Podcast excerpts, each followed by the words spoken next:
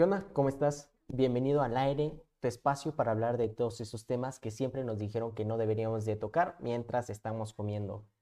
Te recuerdo que el día de hoy estamos con Choni Bulnes y Majo Magallanes hablando sobre la graduación, qué pasa después de la universidad, si realmente quieres trabajar en lo que estudiaste y estamos chismeando la verdad muy a gusto. Mi nombre es José María Saavedra y esto es Al aire.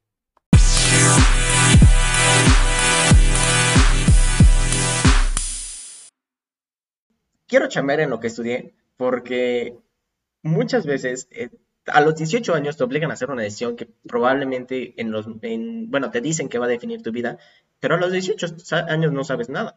Yo tengo 21, llevo 3 años de carrera y sigo sin saber nada. No sé si a ustedes les pasa lo mismo. Y hay muchas personas que descubren su pasión, su talento, sus habilidades, que tienen 30, 40 años y a los 22, 23 ya estás obligado a empezar a, a producir. Pues mira, yo digo que es lo mismo, o sea, mi metáfora del día de hoy es estar abiertos.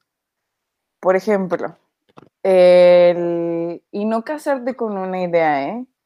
Porque a mí me pasó, vengo de una familia de doctores.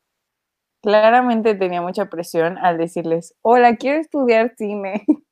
Y mi papá así de, ah, esta amor. Entonces yo me acuerdo que antes de, pues claro, o sea, yo entré de 17 a la universidad, ese periodo de vacaciones de la prepa a entrar a la universidad, yo estaba que me daban ataques de pánico todos los días porque decía, no mames, donde yo entre y no me guste la carrera, se me va a caer la cara de vergüenza decirle a mi papá, tenía razón. Y dije, no, pues chingue su madre, voy a entrar y si no me gusta, pues la voy a terminar por mi orgullo. Tuve la fortuna de que sí encontré algo que me gustara y que medianamente lo estoy intentando, pero incluso en ese proceso me he dado cuenta que estoy consciente de mis habilidades, o sea, hablando como del mundo audiovisual en general, de mis aptitudes en ciertos roles, de los cuales tengo más futuro, pero no me gusta realizar porque me causan mucha ansiedad. Y luego están los otros roles donde estoy dispuesta a echarle un chingo de ganas y aprender un chingo, que es el camino que me estoy intentando, como el sonido y así. Pero sé que no soy la más, eh, la del, talento más nato, más natural y así, ¿no? Pero también está bien chido, como decía Choni hace ratito, el estarte preguntando constantemente porque claro, o sea, luego también pasa mucho y espero también se quiten un poquito de este tabú, que siempre te tienes que ser el mejor y siempre te tienen que enseñar, siempre quieres llegar al, al puesto más alto, siempre, o a ser el más grande.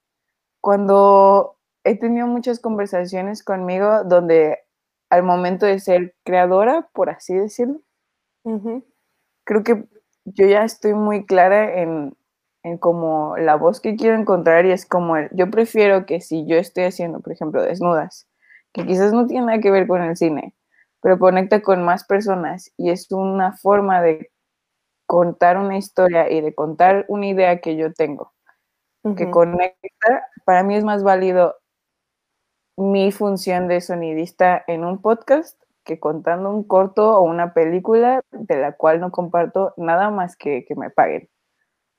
Entonces, es justo eso, como el estarte cuestionando todo el tiempo realmente qué puesto quieres hacer, qué quieres hacer con tus habilidades, qué, qué estás dispuesto a chingarle y a vivir el estrés y eso, y como ir encontrando qué cosas te hacen sentir bien sin que te mueras de hambre y qué cosas están dentro de tu área, y si no, o sea, también he pensado mucho y estoy a nada de neta, neta, neta, en cuanto tenga un capital lo suficientemente grande, intentar poner un café. Tengo muchas ganas de poner un café vivero. Una cafetería. Sí. Sí. Ay, yo quiero, yo, quiero, yo también quiero.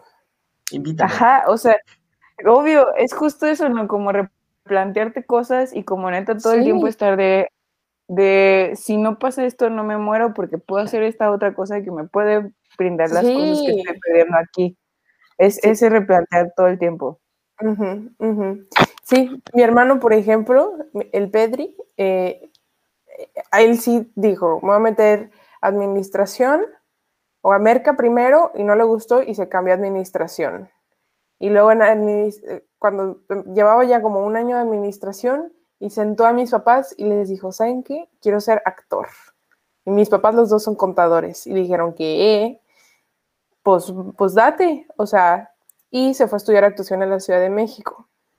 Este, llega a la Ciudad de México, bo- bomba se le estaba pasando, estaba aprendiendo muchísimo, estaba batallando, of course, porque, este, porque así es la vida.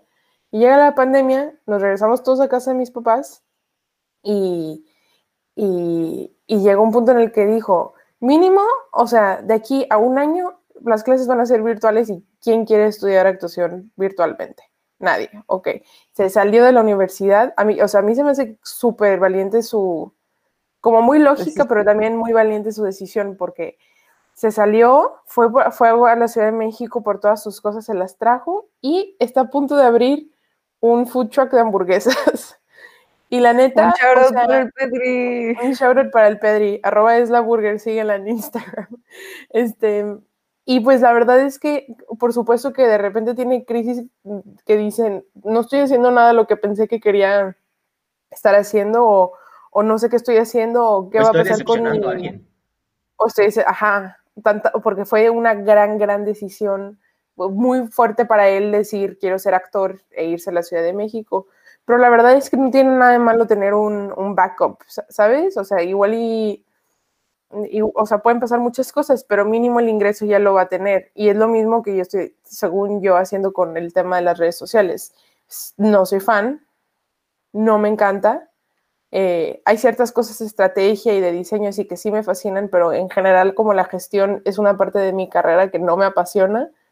Pero desde mis últimos semestres de la carrera agarré ciertas cuentas y ahorita mi es dinero y es currículum también. O sea, eso sí, yo es pienso estar que en es movimiento. O sea, también el que estés haciendo cosas te enseña cosas, te lleva a lugares y esos lugares luego te llevan a los lugares que querías y pum, pum, Sí, pum. sí, o sea, al estar estático esperando a que te caiga esa chamba que querías hacer o que te caigan oportunidades y digas, no, es que no es, no soy este director de cine.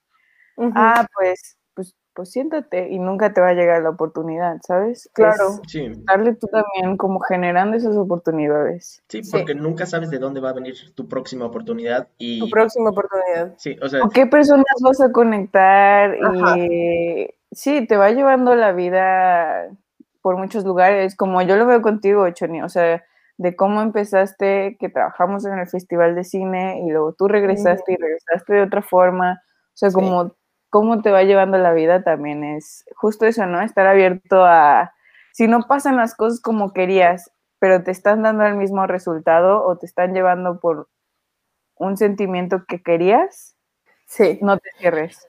Y hazlo. ¿sabes qué?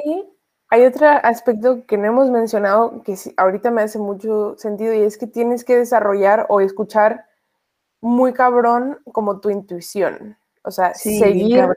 Seguir tus instintos y tu intuición de que esto me late, esto no me late, esto me hace sentir bien, esto me hace sentir mal, porque ve, yo entré en crisis, crisis, mira, diario.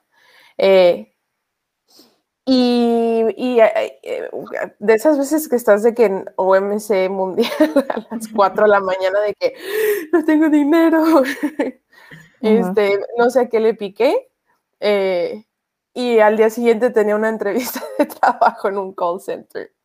Este, y, dije, ¿sabes qué? O sea, no tengo prestaciones de la ley, no estoy cre- creando ningún tipo de historial, o sea, no tengo este, eh, un ingreso fijo, voy a agarrar una chamba en el call center y, y ni modo, es lo que hay, es pandemia, I, I have to do it, tenemos que comer. Me eché todas las rondas de entrevistas porque esa madre es, es, un, es increíble. O es sea, un culto. pasas- es un culto, estoy- o sea, el- la entrevista en inglés, pasas al siguiente y luego como ahorita es virtual, eh, todo es por Zoom, entonces te van cambiando de, de cuarto, en, en- en- de sala de chat en Zoom, no sé. El punto es que quedé y me ofrecieron chamba y sentí horrible. O sea, sentí en, mi- en la boca de mi estómago como esto no, o sea, para mi currículum en específico, no me va a aportar mucho. O sea, sí de que me adapto y que agarro otro tipo de chambas. Y la neta, estar hablando por teléfono todo el día suena como mi peor pesadilla. Y no la agarré. Entonces, o sea, mi instinto me dijo que en ese momento no era una, o sea, que maybe si le doy tantito chance a, a mi vida de freelance o empiezo a mandar cotizaciones o a moverme, que sí la voy a armar en, en algo que, me gusta. Eh, y pues no, y pues claro que dije, soy una estúpida porque sí, o sea, una oferta es una oferta, pero pues mi, mis tripas me dijeron que no. No, y está chido, porque luego también te pasa que agarras chambas y luego estás tratando con clientes que justo lo que hablamos al principio, quieren que hagas 27 chambas en una chamba, pero te están pagando un sueldo. Sí.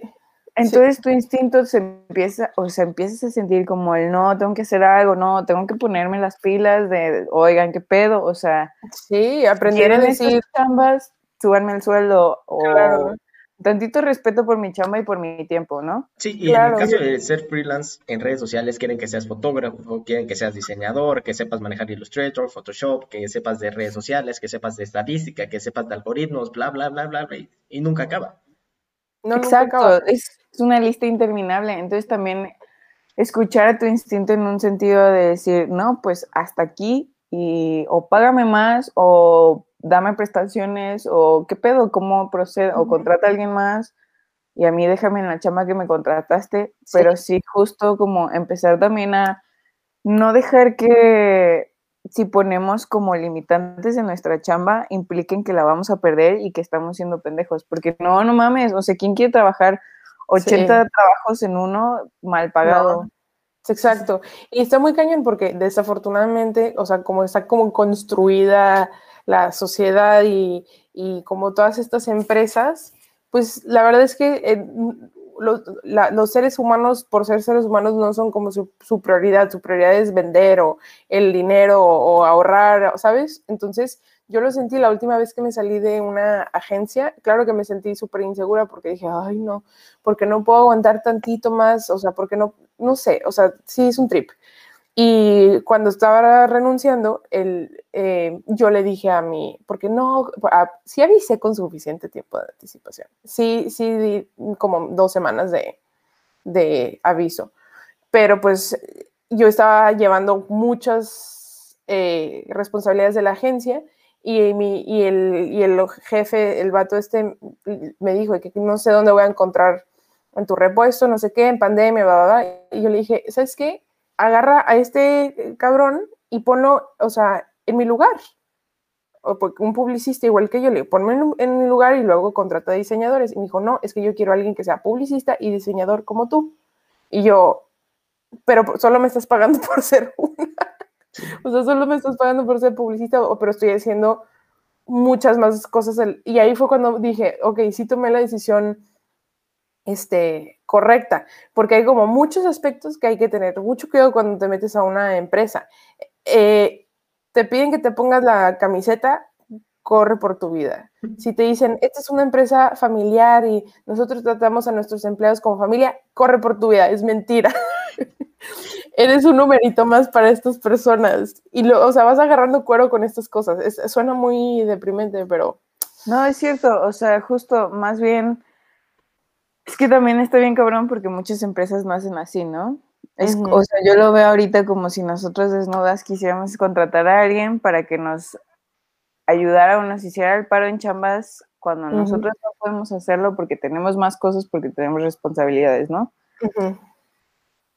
Pero a la vez, pues sí es un poco ese speech, pero a la vez, bueno, yo lo veo como el, porque luego te enfrentas a este tipo de jefes y dices, bueno, ¿y tú, Majo, cómo lo cambiarías, no? Y es como el, por lo menos, creo que yo si no tengo un sueldo que crea decente para las para la implicación de, o sea, en contraste con sus responsabilidades y con las tareas que quiere hacer, no lo hago. O si me pide flexibilidad de tiempo, si me pide cosas, neta sí estar en una en una discusión de, soy una empresa chiquita, soy, sí, algo muy familiar, quiero que te pongas la camiseta, pero eso no implica que voy a pisar tu vida o que no me importa quién eres o para mí eres un número más, sino es como, claro, pues estamos en una negociación, tú qué tienes que ofrecerme y yo qué tengo que ofrecerte. Sí, sí, sí, definitivamente.